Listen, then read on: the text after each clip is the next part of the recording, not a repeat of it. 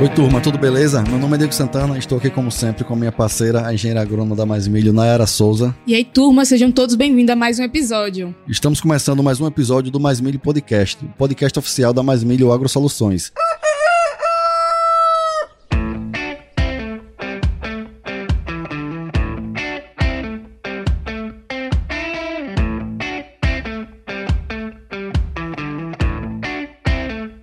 Turma, o propósito desse nosso projeto é aumentar a produtividade e a rentabilidade da cultura do milho no Brasil, levando até você informação de qualidade, de forma simples e aplicável aí no campo. E para isso vamos bater um papo com uma turma de peso, os profissionais que estão fazendo a diferença no agronegócio. E hoje teremos mais um episódio super especial com mais um convidado incrível. Naira, conta aí para a turma quem é o nosso convidado e qual o tema do episódio de hoje. É isso mesmo, pessoal. E no episódio de hoje vamos discutir sobre o manejo eficiente do nitrogênio na cultura do milho. Iremos abordar aqui quais são as principais estratégias para maximizar as adubações com esse nutriente que é tão demandado pela cultura e que também impacta muito a produtividade do milho, né? E hoje nosso grande convidado, ele é engenheiro agrônomo formado pela Universidade Federal do Rio Grande do Sul, onde também conclui mestrado e doutorado em ciências do solo, e ele também possui especialização em marketing, hein, pessoal? E ele tem aí 35 anos de experiência no setor de fertilizantes, além de ser pesquisador, professor, consultor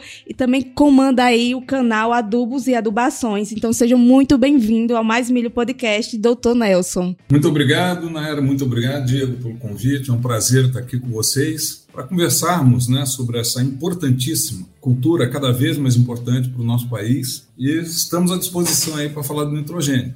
Bom demais, que bom, doutor. Já falei que nós somos fãs, né? Você já ajuda muito a gente através das informações do canal Adubos e Adubações. Fala principalmente desses dois nutrientes que são tão importantes para a cultura do milho, né? Nitrogênio, que vamos falar hoje, enxofre. Com certeza vamos ter outro episódio para. Já fica aqui o convite e gente falar só sobre o enxofre, também é um grande limitante aqui para a região e tão importante, né? Então, turma, vocês já viram porque teremos mais um bate-papo de alto nível por aqui. Nosso desafio no episódio de hoje é entender os segredos, os mitos e verdades e como maximizar a adubação de nitrogênio na cultura do milho.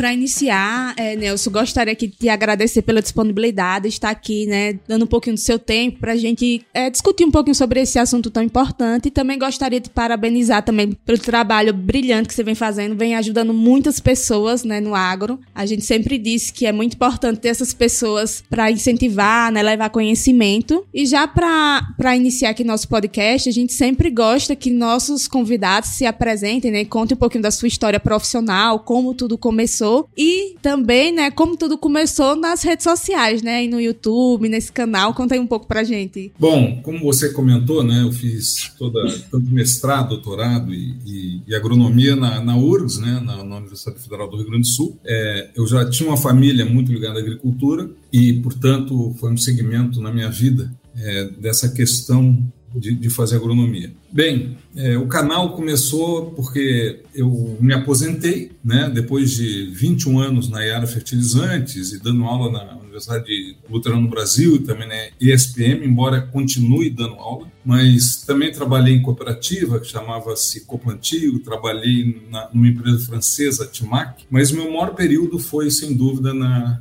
na Adubos Trevo, que posteriormente é, foi adquirida pela Iara e eu dentro do mundo corporativo, eu terminei a minha carreira há uns quatro anos. E aí eu achava que, de alguma maneira, eu devia ao Brasil, porque eu tive muito apoio do estudo público, e fiz sete meses do canal, é, mais assim para é, passar mais ou menos o que eu tinha aprendido em todos esses anos, né, de dentro do fertilizante, porque eu, sempre trabalhei desde a faculdade eu trabalhava dentro da faculdade no departamento de solos. Então, desde muito cedo eu entrei na como bolsista na, na URSS lá da, do departamento de solos e depois entrei no mundo do, dos fertilizantes e tudo mais e ainda fiz mestrado, doutorado exatamente nessas áreas de química do solo, fertilizantes. E aí o canal começou com apenas com um desejo de espalhar a informação que eu conhecia para quem interessasse. Isso foi os primeiros sete meses que era o programa, né? Fazer só sete meses, porque envolve tempo, custo. Na época eu tinha uma agência que fazia para mim,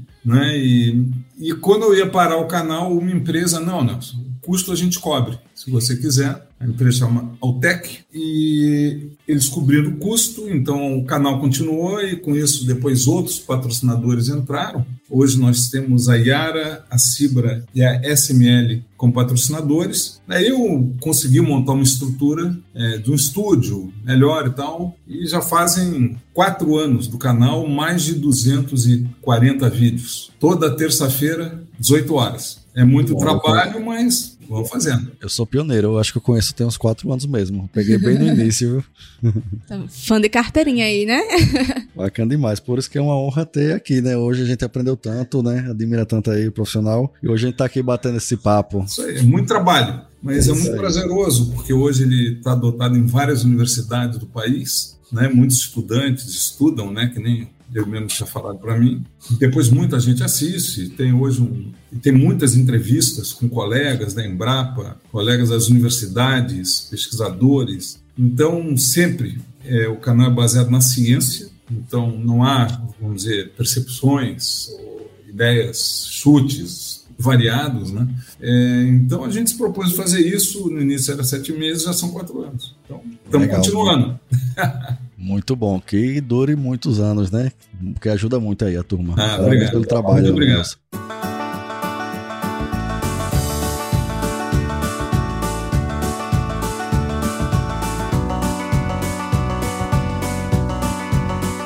Nelson, a gente começar aqui o tema nitrogênio, né?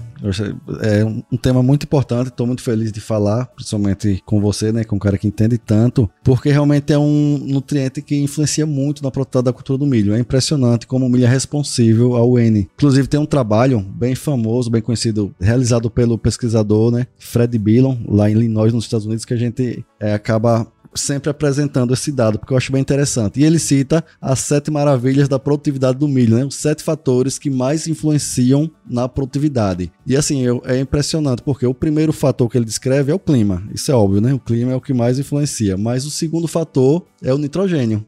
O nitrogênio influencia mais na produtividade do milho, segundo o trabalho dele, do que a genética, né, de que o híbrido, de que a população de plantas, de que vários fatores. Pra você ver como o nitrogênio é importante. Ele não cita nem nutrição, cita o nitrogênio, né? Segundo fator que mais influencia. E também, assim, é tão importante, mas também é muito dinâmico, né? É um nutriente que eu acho mais difícil de entender suas reações no ambiente. É tanto que gostaria que você fale um pouco, né, sobre como é essas reações do nitrogênio, né? O que também eu gostaria de entender por que ele é tão dinâmico que ele nem aparece na análise de solo, né? A gente, todos os nutrientes consegue medir na análise de solo e o nitrogênio não aparece. Por que, que não aparece? E também, para fechar essa pergunta, a respeito da recomendação da adubação de nitrogênio. A gente no milho leva em consideração a extração, né? Quanto a gente pretende produzir e faz um cálculo em cima disso. Você também, com sua experiência, aconselha que realmente essa é a melhor forma? Dá para considerar alguma quantidade de nitrogênio, tipo levando em consideração matéria orgânica também? Perfeito. Bom, o nitrogênio, como a gente sabe, ele, ele é, um, é nutriente, é um macronutriente essencial e as gramíneas são muito responsivas, né? As gramíneas como o milho, a esse nutriente. O nitrogênio ele tem várias reações no solo e, e principalmente, né? Que envolve a microbiologia. Então ele é um, é um, inclusive nós temos podemos ter perda por lixiviação do nitrogênio. Ele pode ser absorvido pela planta. Ele pode ser mobilizado pelos microrganismos. Ele pode também é, de alguma maneira se transformar em nitrogênio orgânico e ele também pode ser perdido por volatilização. Então são são reações, não é que ao mesmo tempo ele pode ser muito interessante, mas ao mesmo tempo ele se mal manejado, ele pode ser poluente para águas, ele pode ser poluente para o ar, não é? Para vocês terem uma ideia, né? Uma perda de nitrogênio através da denitrificação, e a gente fala muito da pegada de carbono, né, que é o problema. Uhum. O nitrogênio no aquecimento global, principalmente se ele passa por uma reação e vai para a atmosfera na forma de óxido nitroso, ele corresponde aproximadamente a uma molécula desse nitrogênio, desse óxido nitroso, corresponde a 300 moléculas de carbono. É muito pior que o carbono. Então, é, a gente realmente precisa fazer um bom manejo dele porque ele é muito complexo. O nitrogênio é muito, muito complexo no solo, talvez, talvez junto com o enxofre que tem dentro no solo tem algumas coisas muito similares ao nitrogênio, ele é muito, pode ser muito complicado, né? E, e, e a principal fonte, vamos dizer, natural é, do, do, nitrogênio no meio ambiente é a própria matéria orgânica. Então, ele, também, ele está presente nessa matéria orgânica e todos os mecanismos que envolvem nitrogênio, desde a mineralização, a amônio e daí nitrificação de nitrato, é, eventuais volatilizações, eventuais lixiviações, absorção pela planta, elas são muito complexas. Isso é o motivo porque na análise de solo ele não aparece por quê? Você imagina o seguinte: você tem a, a, a, matéria orgânica, especialmente, quando ela é mineralizada, quer dizer, ela transforma nitrogênio orgânico em nitrogênio mineral, principalmente, principalmente na forma de amônio NH4. Se você tem temperatura, calor, um pH ideal, que pode ser, por exemplo, na região de vocês, né, que, que vocês plantam de maio para frente, chove, você faz uma análise de solo, provavelmente vai dar alto nitrogênio. A gente tem como analisar o nitrogênio no solo. Só que quando você for para a época seca, sem água, o que, que, vai acontecer? O nitrogênio praticamente não vai mineralizar. Então, ele vai despencar o valor dele. Então, ele, ele o, teor de nitrogênio no solo é muito variável, com o clima, com a microbiologia do solo, com o tempo e tudo mais. Então, ele é um, ele é um nutriente que vai. Você fazer uma análise de solo hoje ou daqui a 20 ou daqui a seis meses, ele pode dar valores completamente diferentes um do outro. Essa é a principal razão, por essa dinâmica complexa toda, que, que a gente não encontra né, na ciência, nunca se encontrou, pelo menos em solos tropicais aqui no Brasil, uma relação muito boa entre o nitrogênio que a gente consegue determinar e a produtividade, que em outros nutrientes é mais fácil. Então, esse é o motivo, né, essa complexidade toda que se prefere. Ou você é, vai fazer pela, pela extração, né, pela exportação, principalmente nitrogênio, mais a eficiência, você que não é 100% eficiente, aliás, é, é um nutriente que tem uma, não tem uma eficiência alta, dependendo da situação, 50%, 60%, porque tem perdas nesses processos, como eu expliquei. Então, você pode ter é, o nitrogênio é, principalmente né, numa forma mineral que a planta absorve, uma forma mineral que ela não absorve. E aí o que acontece? A análise de solo não vai conseguir te esclarecer exatamente o que vai ficar, é, vai ter relação com a disponibilidade do nutriente para a planta. Por isso que a gente não faz. Né? Bem, é, aí a outra pergunta que você faz, se a gente deve fazer pela exportação ou pela é, matéria orgânica. Isso, se dá para considerar e diminuir da conta, né? Por exemplo, a gente quer produtividade X, precisa aplicar tanto nitrogênio, mas eu pode descontar? Você acha que dá para contar com esse nitrogênio? Que você vai aplicar. Isso. Não, o que vai acontecer é que você tem que o que a planta vai exportar, né? Quer uhum. dizer, vai tirar da, da propriedade de nitrogênio que está no grão. Eu acho que vocês plantam aí para grão, né? Isso. Ou silagem. Bom, de, aí depende, né? Você, no mínimo, tem que colocar o que você vai exportar e mais uma percentagem, que dependendo da experiência local, não é? da perda de eficiência que ele tem. Então, quando você vai. Aí eu, eu só quero voltar à questão que em alguns locais no Brasil é, a gente recomenda pelo teor de matéria orgânica, que nem aqui no Rio Grande do Sul, Santa Catarina e alguns outros lugares. Por quê? Porque as pesquisas, o que, que elas fizeram? Elas viram o teor de matéria orgânica, viram quando que era o plantio e se tem uma ideia de quanto que vai mineralizar da matéria orgânica durante aquela fase, se é no inverno, se é no verão. Então você gera a recomendação e calibra pelo que se tem expectativa de liberação da matéria orgânica do nitrogênio. Aqui no Rio Grande do Sul, no frio, vai ser menos mineralizado e no verão vai ser mais. Então, para trigo aqui, se faz uma calibração. Agora, se você quer fazer, quer dizer, eu não diria que tem melhor ou pior. Eu diria o seguinte: depende muito das pesquisas locais Aqui no Sul, a opção foi essa, foi calibrada através né, dessa expectativa de liberação de nitrogênio na matéria orgânica e também na expectativa de produtividade. Então, você tem os dois, né? É, a partir de um determinado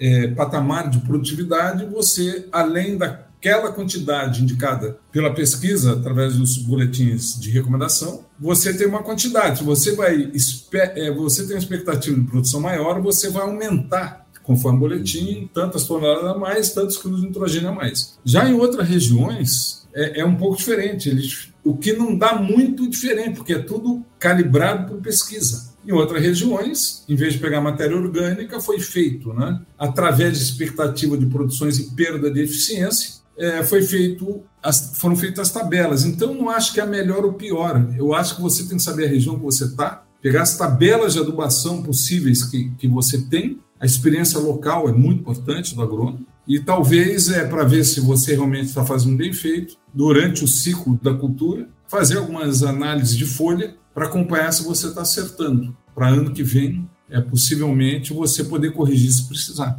Perfeito. Só para situar aqui, o professor, a gente também trabalha com pesquisa e desenvolvimento aqui. A Mais Milho, né? A gente tem um projeto, Nelson, que nós temos um campo de pesquisa onde a gente tem alguns experimentos, entre eles um, um mais completo de nitrogênio, né? Onde nós, a gente testa doses, fontes e épocas de aplicação. Isso com, em parceria com o Rafael Nunes, que é pesquisador da Embrapa. É, ele, com sua equipe, ele está dando essas orientações. A gente implantou esse campo de pesquisa aqui. E realmente, importante a gente ter noção com a nossa região, né? Que tem nossas particularidades, clima, né? Características. É, sem dúvida. Muito importante ressaltar isso, né? Como o Nelson aí falou, da gente calibrar para nossa região, porque a região do outro tem suas características, né? Tem suas vantagens, suas desvantagens, então muito importante é, ressaltar isso mesmo aqui. E outra dúvida, Nelson, que a gente vê muitos produtores hoje ainda, né, comentando é sobre fontes de nitrogênio, né? Então eu queria que você falasse aqui também para nossos ouvintes quais são as principais fontes e suas vantagens e desvantagens, né, comparando uma com a outra. Perfeito. Bom, é, como eu disse para vocês, né, a principal fonte de nitrogênio do solo é a própria matéria orgânica. E mesmo para pequenos produtores, né,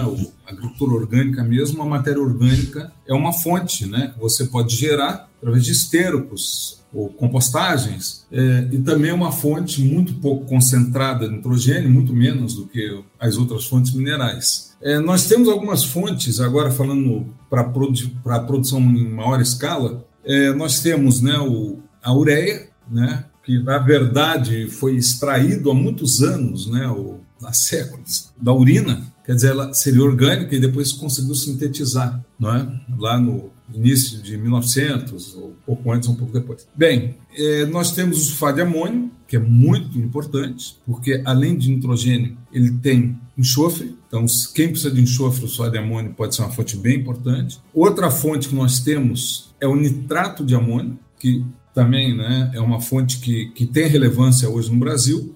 E outras fontes né, com menos nitrogênio, é mais fósforo, né, mas que também contém nitrogênio, é MAP e DAP. E daí temos as fontes menos importantes, é, como nitrato de cálcio, é, nitrato de potássio, que são muito específicas né, para determinadas culturas. É, eu diria assim, a ureia né, no, no, no mundo é a mais utilizada, no Brasil também, pelo custo ela é bastante concentrada, né, de 44 a 46% de nitrogênio, e ela tem a vantagem que normalmente o custo do ponto de nitrogênio é mais baixo, às vezes né, há uma inversão né, com sulfato de amônio, e pode ser que o sulfato de amônio, segundo a literatura, se fala que a China, é, com a produção de baterias de, cara, de carro elétrico e tal, é, como subproduto, é, haveria uma grande quantidade de sulfato de amônio é, cada vez mais se isso for verdade, o sulfato de amônio, inclusive, já caiu de preço e aí ele vai estar muito abundante e talvez compense o sulfato de amônio. Mas a ureia tem essa quantidade de nitrogênio e ela tem é, uma vantagem né, de normalmente, nem sempre o custo mais baixo do ponto de nitrogênio, mas tem uma enorme desvantagem que em solos que nem os nossos, é, principalmente né, quando eu começo a corrigir com, com calcário, que é uma necessidade de forma geral no país, ela apresenta perdas por, por, é, por volatilização na forma de amônia. E essas perdas, na média, né, o que nós temos é 25% a 30%, porém, há trabalhos que ela chega acima de 70%. Então, dependendo de várias condições. Então, a ureia ela pode ser muito eficiente, mas ao mesmo tempo você pode ter muitas perdas, inclusive é, trazendo problemas né, para a atmosfera, já que NH3 não, não é um, um uma substância ideal para estar na atmosfera e traz problemas. Bom, por outro lado, o sulfato amônio ele tem uma vantagem que na nossa condição de forma geral, de condições tropicais, só os brasileiros ácidos, ele não volatiliza. Em solos alcalinos ele já tem um perigo de volatilização. Mas nas nossas condições ele, ele não volatiliza, ele tem em torno de 20, 21% de nitrogênio e 24% de enxofre, mais ou menos, mas pode variar. Mas o importante do de amônio é que ele, além de não volatilizar, ele traz o enxofre na forma de sulfato, né?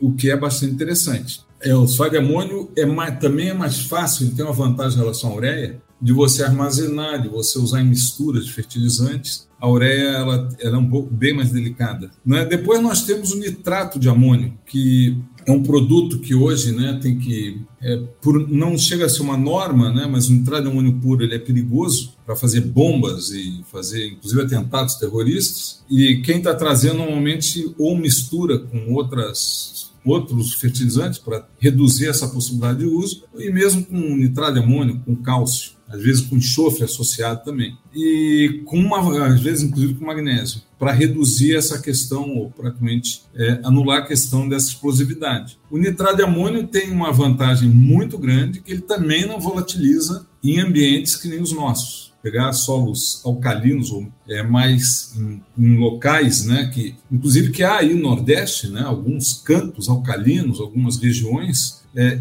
ele pode volatilizar o nitrogênio também. É, o nitrato de amônio é um bom produto, ele tem a vantagem de ter lá seus 27. Quando você falar alcalino, acima de 7 já acima pode de 7, haver. Ele, ele pode começar a ter perdas, né? E eu sei é, que a gente no Nordeste tem um... há regiões que precisa tomar cuidado. Tá? É, tem algumas aqui mesmo. É, mas o amônio normalmente por ponto de nitrogênio é um pouco mais caro, tá? É, e depois nós temos o MAP e o DAP, que tem bem menos nitrogênio, né, que tem o MAP tem lá seus 11% de nitrogênio, 12, 10, o DAP lá ao redor de 16, dependendo do DAP, que ambos, tem, ambos são fosfatos de amônio, e o nitrogênio, nesses casos, né, ele não volatiliza em nossas condições no país, mas em solos mais alcalinos. Você pode ter perda sim por volatilização, né? E normalmente ele, ele, se você fizer a conjunção de preço de nitrogênio, principalmente de fósforo, o MAP ele tem sido muito competitivo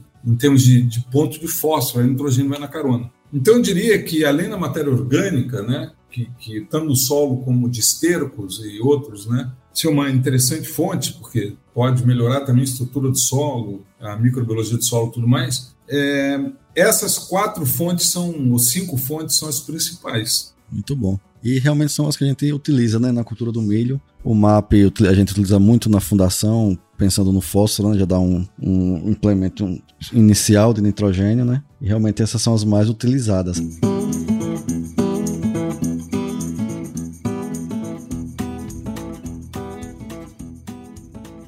Nelson, eu gostaria de falar especificamente da ureia. Você já falou que é a mais utilizada no mundo, né? E a gente na cultura do milho também. E ela apresenta geralmente o, ponto de N mais barato em comparação com as outras, mas também tem essa desvantagem da perda. Você já falou aqui que ela pode chegar até 70%, né? Em média, 30%. Então, eu gostaria de saber como, é, que condições ambientais ou de aplicação podem maximizar ou diminuir essas perdas, né? Como o produtor pode tentar protegê-la e perder o mínimo possível.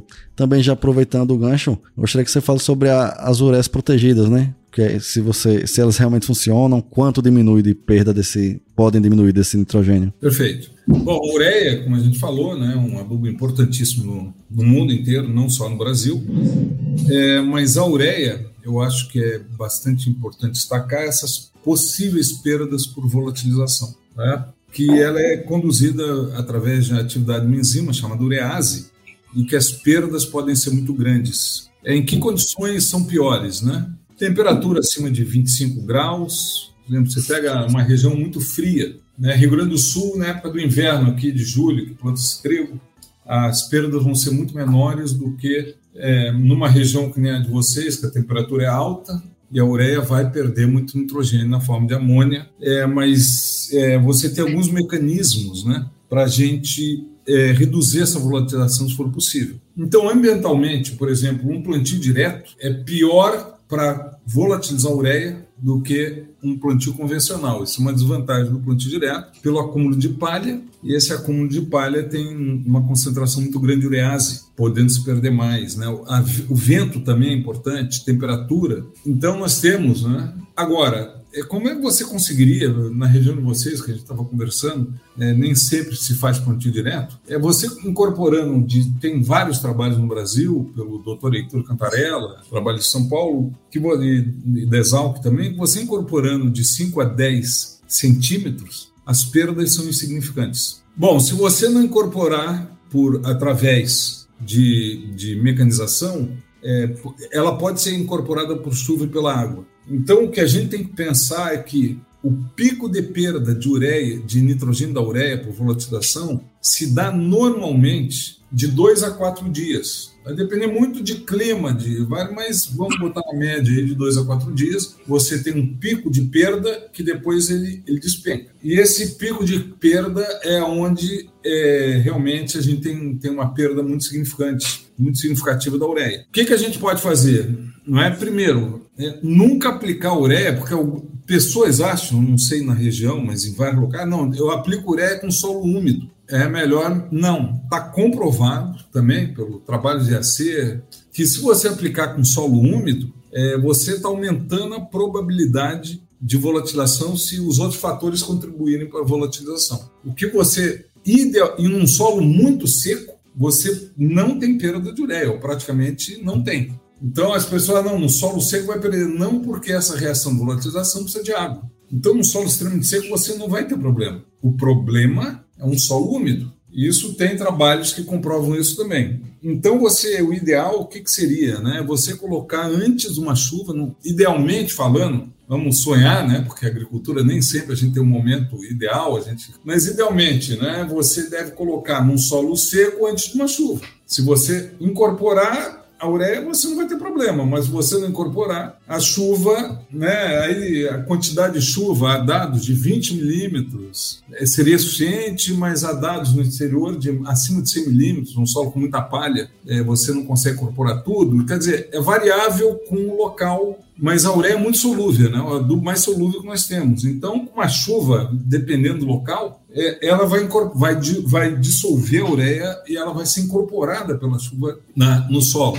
No momento que se incorpora, a perda ela é muito, muito baixa. Agora, outras alternativas que nós temos, mas que algumas coisas me preocupam muito pela prática aí que eu vi no mercado, é a adição de alguns aditivos, né, dessas ureias, chamada ureia protegida ou ureia estabilizada, né? E essas ureias, ela é, é, o aditivo realmente é eficiente. Porém, há vários motivos ou várias preocupações que a gente tem que ter. A gente também tem dado pesquisas brasileiros, e quem mais trabalhou com isso foi o Instituto Agrônomo de Campinas, através do doutor Heitor Cantarella. É, o que, que ele mostra? Né? Que, primeiro, ele não é, elimina a volatilização. Se a volatilização média é 30%, usando esses aditivos, você consegue ter uma volatilização de 7%, 6, 8%. Mas é uma redução muito significativa, né? Embora ah, não vai nunca mais volatilizar. Não é bem assim. Ele reduz muito. Então ele é muito favorável pela redução. Porém, ele tem uma questão fundamental que muitas vezes não se leva em consideração.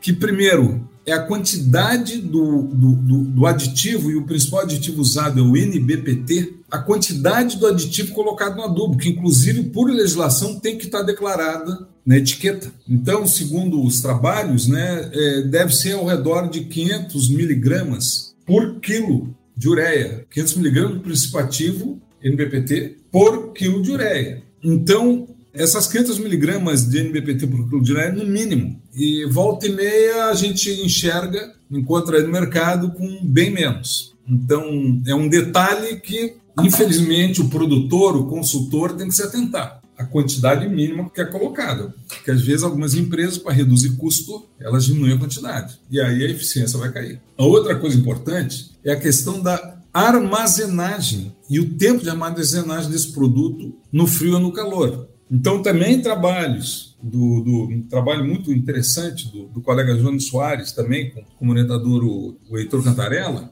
é, lá do Instituto Agronômico, é, se mostrou muito claro que se você tem um ambiente quente, que nem vocês têm na Bahia, é, a, a, e esse produto fica armazenado um mês, um pouquinho mais, você começa a ter degradação do NBPT e a ureia não vai funcionar. Se você tem um ambiente mais frio, que nem aqui para o sul do país, talvez dois, três meses. Agora, o ideal mesmo é você aplicar a ureia recém-aplicada, o NBPT sobre ela. Aí você vai ter menor perdas possíveis. Então, é, é, para vocês verem a importância disso, eu participei de um experimento em Minas em que ninguém, na época lá, né, não se prestou muita atenção nisso, acho que nem tinha esses dados publicados ainda, do pessoal do Instituto Agronômico, e a gente notou que não funcionou. Depois a gente foi ver a ureia que tinha sido aplicado três ou quatro meses antes. Então, atenção, quantidade do NBPT mínima, mais o tempo de armazenagem. Então, se uma empresa entrega um produto, você vai aplicar daqui a três, quatro meses, ainda mais o calor que vocês têm, o, o, o NBPT se degrada. Então, eu diria assim que muito cuidado com isso. É muito eficiente, é muito interessante com esses é, parâmetros técnicos sendo respeitados. É muito bacana, tenho certeza que o pessoal anotou aí essa dica, viu? Porque essa dica aí. Vale ouro, é. Vale ouro. Fica atento a isso aí, não, só, não é só porque é NBPT, né, que ela vai ter a máxima eficiência. Muito bom mesmo. Ah, um detalhe do NBPT que eu não falei, que eu acho que é importante, Diego. O NBPT mesmo a campo, por exemplo, se chover, é um seguro. Se você tem, ele vai te controlar bem a volatilização durante um período de dependendo das condições, 7 a 10, 12 dias. Mas se naquela época, não, se durante esse período não tiver uma chuva boa para incorporar, ele também perde eficiência, o tempo no campo. Então, o ideal é que, entre aspas, né, se acerte colocar antes da chuva que chova, né, num período relativamente curto, talvez, ou médio, de 10 dias, tá? É. Não, só, só fazendo um ponto aqui a respeito da ureia branca, né, tradicional as condições não são tão simples, né? Para a gente não ter perca nenhuma. Tem que aplicar no solo seco e ter uma chuva dentro de dois dias de pelo menos 20 milímetros, né? Você conseguir essa condição é complicado. Mas, assim, é um ponto que você falou, que é muito difícil explicar isso para o produtor aqui na região, acho que no Brasil todo eu observo que o produtor espera chover e aplica no solo molhado, né? Potencializa demais as percas. Isso é muito comum. A gente fala, né? E é difícil o produtor entender, né, na verdade, esse conceito. Diego, Mas, tem um trabalho importante. Primeiro, é importante eu só ele não elimina o, o, o, o NBPT, esse, ele não elimina a perda, ele diminui, tá? Uhum. E o pico de volatilização é dois a quatro dias. Isso aí ninguém é, é natureza, agricultura, quer dizer, não domina, né? Mas esse é o parâmetro técnico. Mas o que é muito importante o produtor saber é que tem um trabalho que mostra que abaixo da capacidade de campo de 25%, a perda é mínima, quer dizer, solo seco. Assim, quando começa acima de 25%, dispara a perda. Então, aplicar em solo úmido, que é uma crença em não todos os locais do país, mas em alguns, aí, por exemplo, como você falou, uhum. é importante para o produtor saber se ele está aplicando em solo úmido com a ideia que a ureia vai dissolver, mas não vai incorporar. Você é vai ter mais perdas. Essa informação é importantíssima. Isso aí faz a diferença no manejo do produtor, né? Sem dúvida. Eu vou, vou complementar essa informação com uma pesquisa aqui do Rafael Nunes, muito completa, onde ele faz aplicações em épocas diferentes, né? Com fontes diferentes. E a conclusão que ele chega, isso em várias safras, em várias regiões, que é o que mais vai influenciar é o momento correto de aplicação, mais do que algumas vezes a quantidade e mais do que as fontes. Em áreas onde aplicou em V4, mesmo fora de condições de umidade, a produtividade foi maior, entendeu? E complementando com a informação que você acabou de passar, na prática não tem o que ver. Chegou na fase V3, V4 e aplicar, né? Porque mesmo que tenha perca, que pode chegar, né, 30%, mas é melhor, pela, pelos estudos que a gente observou, pior é você não ter um nutriente nesse momento de definição de potencial produtivo do milho, né? É onde a planta tem a maior demanda dela. Isso. E visto que no solo seco, que é comum a gente ter períodos de estiagem, né? E, e a gente observa que o produtor é, suspende a aplicação por estar seco, a gente vê que o contrário, né? É hora dele aplicar e já deixar no ponto, porque quando chover, você não vai ter tanta, não vai ter perca praticamente, que está seco, e já vai estar no ponto para quando a chuva chegar, né? É muito bom. E agora que a gente já entende a importância, né, do, do nitrogênio e também a dinâmica que ele ocorre no solo, a gente pode até observar que hoje a gente está passando por um cenário de altos custos, né, de produtividade e que a venda dos grãos ainda é um pouco incerta, né? A gente vê aí cotações do mercado que a gente ainda está muito em análise. Então, né, tendo em vista toda essa situação do, do cenário atual que a gente vive, a gente gostaria de saber, né, pensando no nitrogênio, se existem ferramentas de estratégias também de manejo capazes de reduzir esses custos para impactar menos, né, na produtividade relacionada aos custos, né? E inclusive, né, eu queria ouvir a sua opinião também a respeito do azuspirilo, que é uma tecnologia nova brasileira, né, que muito se ouve falar, mas ainda é recente, alguns pesquisadores falam muito sobre isso, então a gente também queria ouvir de vocês sobre essa estratégia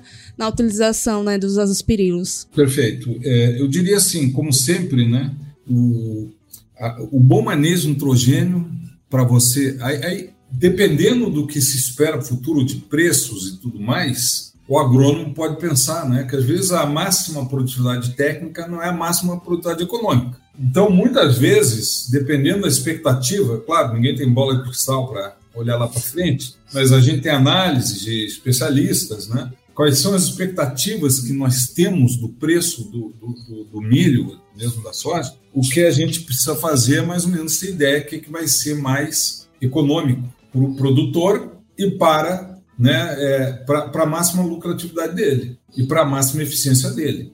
Então, eu diria assim: se você. Nós estamos cansados de saber que você tem, tem locais que têm produtividade, nos Estados Unidos faz muito isso, aqui no Brasil também, algumas culturas, da qual é a competição de máxima produtividade técnica. Né? Então, produz uma enormidade, mas é, economicamente tem menos lucro do que um, alguém que produziu menos. Então, a dose, né, sempre tem que vir acompanhada da experiência local do agrônomo, né? Da ciência técnica, experiência do produtor rural, do histórico da área, associada a essas variações, né, para você conseguir é, tentar acertar a dose mais correta, né, do nitrogênio ser colocado na cultura, que em alguns anos pode ser mais alta ou mais baixa. Né? Você está numa crise, tem que pensar. Embora a gente sabe que os preços fertilizantes caíram muito, né? Vem caindo bastante, mas os preços de commodities, eu não sou especialista na área, mas há muitas dúvidas ainda, né? Mas eu diria para vocês que o histórico, é, eu particularmente sou muito fã dos produtores rurais, eu vi alguns muito tecnificados, que tem histórico da área de adubação. Então,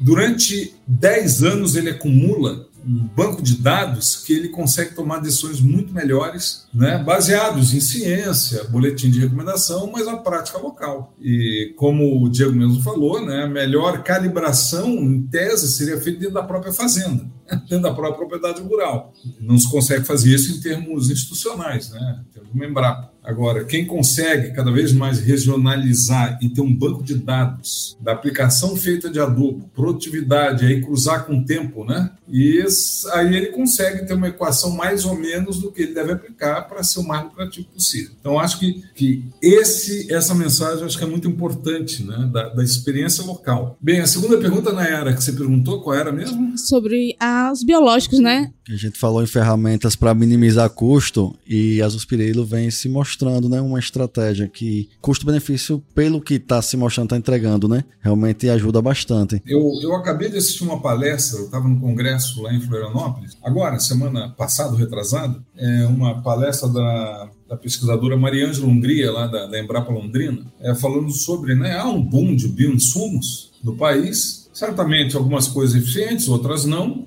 né? Mas o azospirillum de boa qualidade, feito, aplicado com produtos que realmente têm qualidade, né? Que, né? Isso não é bem a minha área, que é microbiologia, mas se associa à área de fertilidade, eu acho que é muito positivo, né? Os resultados, é, embora eu acho que a gente ainda precisa regionalizar os resultados muito mais para conhecer, pesquisa e tudo mais, mas de forma geral, é, ele deve sim ajudar na produtividade e na melhoria, né? Da, da produtividade do solo. Né? E, então, acho que sim, esses micro-organismos acho que vieram e vão ficar. Muito bom, bacana. Nelson, é, a gente falou aqui de fontes, né? Você falou das principais, ureia, nitrato, sulfato. E eu quero, para finalizar essa parte técnica aqui, a gente já falou muito em nitrogênio, já aprendeu bastante, já deu dicas de ouro aqui no Fenera. Eu quero só falar de um ponto que os produtores, muitos levam em consideração na hora de escolher uma dessas fontes, que é a questão da, do potencial de acidificação do solo. A gente vê alguns profissionais falam muito sobre isso, tá? Eu tenho minha opinião, assim, queria ouvir sua opinião, mas antes eu queria também que você explicasse aqui,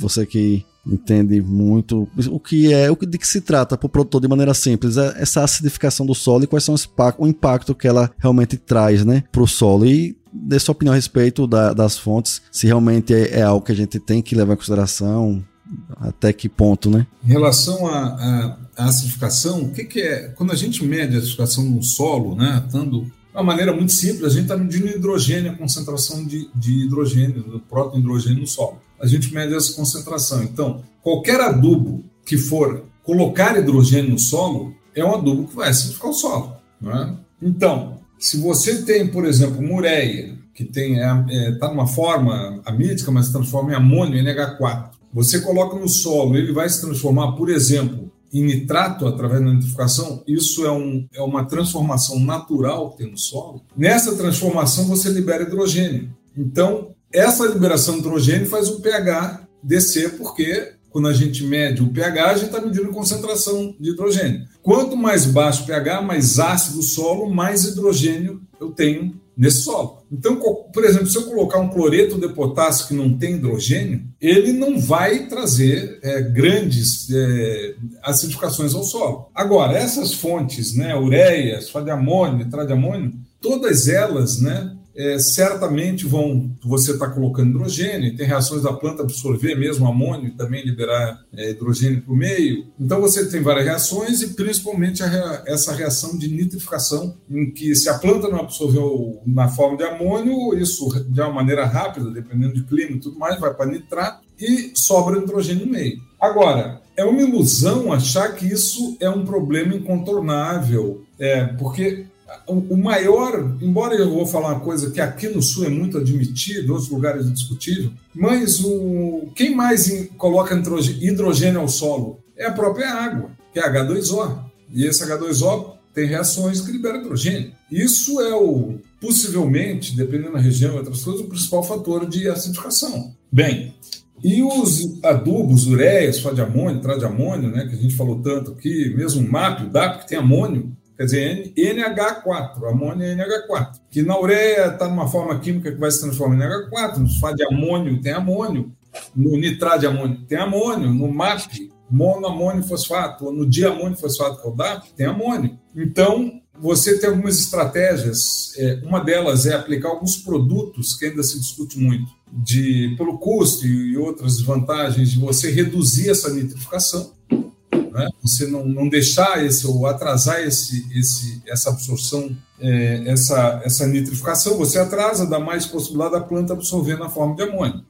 Embora ela também vai devolver hidrogênio o meio. Então, é, vai acidificar. Só que as quantidades de calcário a serem adicionadas, elas não são gigantescas. Está publicado né, em livros, que nem eu estou com um livro aqui do Dr. Bernardo Van Reich, 2011. Ele tem aqui o que, que objetivamente você tem você é, acidifica o solo com essas fontes. Você pegar entrada de amônio, é, você pegar ureia, só de amônio, tudo, você vai ver que cada 100 quilos desse produto, você talvez, dependendo do produto, vai botar 80, 120, 150, 200 quilos de calcário, PRNT 100% para neutralizar. Então, se o agricultor tem uma boa, um bom manejo de análise de solo e controle da, da acidificação do solo, através de análise, ele nessas análises ele vai pegar essas quantidades e vai ter que adicionar mais calcário para neutralizar o que esses adubos causaram. Já que as outras fontes, para não trazer problema, seriam as fontes nítricas. Por exemplo, você pegar um nitrato de potássio ou pegar um nitrato de cálcio, só que elas são caríssimas. Não é, é essas fontes são usadas muito para tabaco, são usadas para cafés especiais ou alguma coisa nesse sentido, não é? é e frutas delicadas, tal. Agora, para commodities, é, certamente é mais barato você usar o calcário para neutralizar o que o, o, fertilizante fez, que você tem como medir, tem como neutralizar, e você usa calcário normalmente, e normalmente são calcário não é um insumo caro, é muito, muito, muito mais eficiente e barato que você usar produtos tipo nitrato de cálcio para milho, por exemplo. Isso é uma fortuna. Então, sem dúvida, eu te diria assim, tem que se preocupar? Sim, tem que se preocupar. Agora, se preocupar através de quê? De um bom programa de análise de solo de calagem. Você resolve isso aí com tranquilidade. Concordo plenamente. É, é exatamente a minha opinião, né? Que eu vejo alguns produtores optando por fonte X, Y, pensando na acidificação, sendo que é, tão, é simples resolver. E a calagem, ela deve ser feita não só por questão da acidificação. Hoje a gente vê no milho a alta demanda que a cultura tem por cálcio né, e magnésio. A gente tem que estar tá repondo. E a fonte mais barata, mais econômica, é o calcário, né? Tem que estar está sendo realizado, ou seja, consegue neutralizar facilmente a acidez causada pelas essas fontes né, nitrogenadas. Sem dúvida. É, eu tenho mais uma coisa de que é importante falar, rapidinho, que é o seguinte: essas fontes de nitrato, é, nitrato de cálcio, mesmo, mesmo nitrato de amônio, mesmo é, o nitrato de potássio, elas têm algumas dificuldades de armazenagem. Quer dizer, é complexo, não é? para você poder usar esses produtos. E certamente não, não a gente está convencido que não vale a pena, é só ter um bom programa de calagem. Não, perfeito.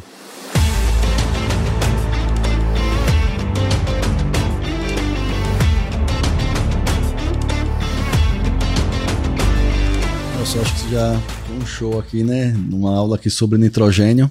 É, já, já fico o convite aqui, a gente tem que gravar um sobre enxofre. Nelson, ele é muito bom em tudo, mas com certeza enxofre eu acho que é o nutriente que você mais domina, né? Pelo que eu sigo lá na página. Antes de fazer aqui as perguntas padrões, sempre eu faço para todos os convidados, quero que você já diga aqui para a turma onde te encontrar, né? nas redes sociais, quais são os seus principais meios? Vocês podem encontrar a mim, não a mim como pessoa física, até porque eu, pessoalmente, eu só tenho LinkedIn, então no LinkedIn me encontram com facilidade. Instagram e Facebook eu não tenho, tá? Mas o canal Adubos e Adubações, que é esse canal aí que, é, que eu trabalho tentando divulgar todas as informações científicas, é, ele é encontrado né, tanto no YouTube, quanto no Instagram, ou no Facebook. Tá? Então lá também me encontram, ou no LinkedIn. LinkedIn, Nelson Rovitz, pode mandar para mim, que é direto, e mesmo no Instagram, que todo dia, no Facebook, eu dou uma olhada lá para, se alguém tiver alguma coisa que eu possa contribuir, vai ser um prazer. E sobre enxofre, também, Diego, Nayara, estamos à disposição, tá? É sempre é um prazer poder tentar colaborar com todos, né? Com certeza, vamos combinar assim aí. Já, já, já aguardem aí, vão ter episódios sobre enxofre aí, turma. Nelson é fera. E quem ainda não conhece essa página, não deixe de seguir, de acompanhar aí no YouTube, porque foi através dela, né, que eu conheci Nelson, esse trabalho fantástico. Tem muito conteúdo lá, realmente. So, não só sobre enxofre, principalmente enxofre e nitrogênio, mas sobre todos os nutrientes, né? Fósforo, eu sigo bastante. Toda terça-feira tem vídeo, né, Nelson? Toda terça-feira, 18 horas. Obrigado por seguir, Diego.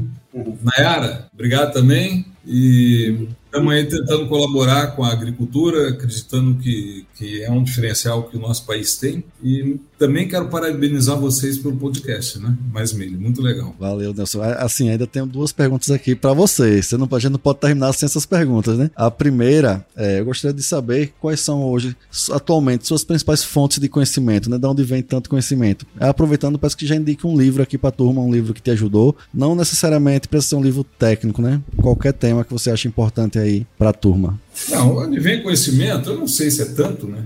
Gente... com certeza.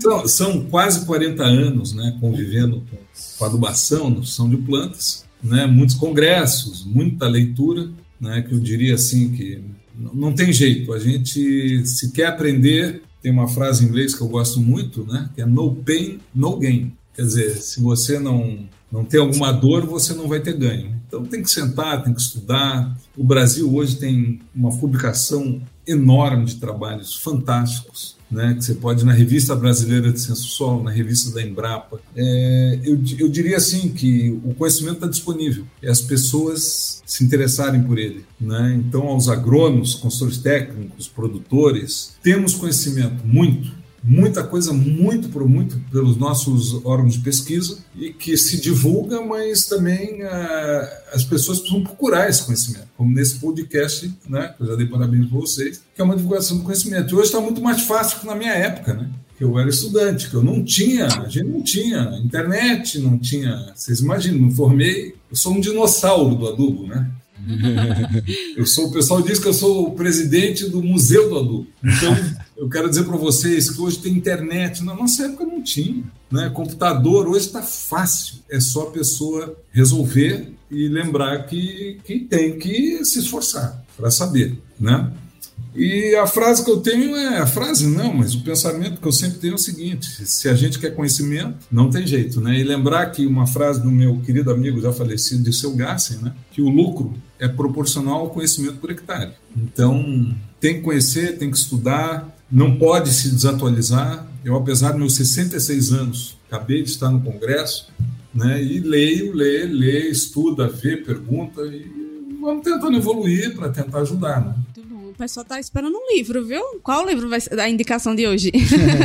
o livro, eu diria o seguinte: eu acho que nós temos, tá? Na, é, não é um livro, é um, são artigos, tá? Nós temos na Sociedade Brasileira de Ciência do Solo os tópicos de solo, tá?